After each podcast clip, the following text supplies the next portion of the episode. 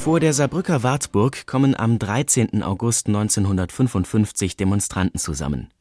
Sie protestieren gegen eine Veranstaltung der Befürworter des Saarstatuts, wonach das Saarland eine europäische Region werden soll. Die Stimmung ist angespannt, Parolen aus den 30er Jahren werden angestimmt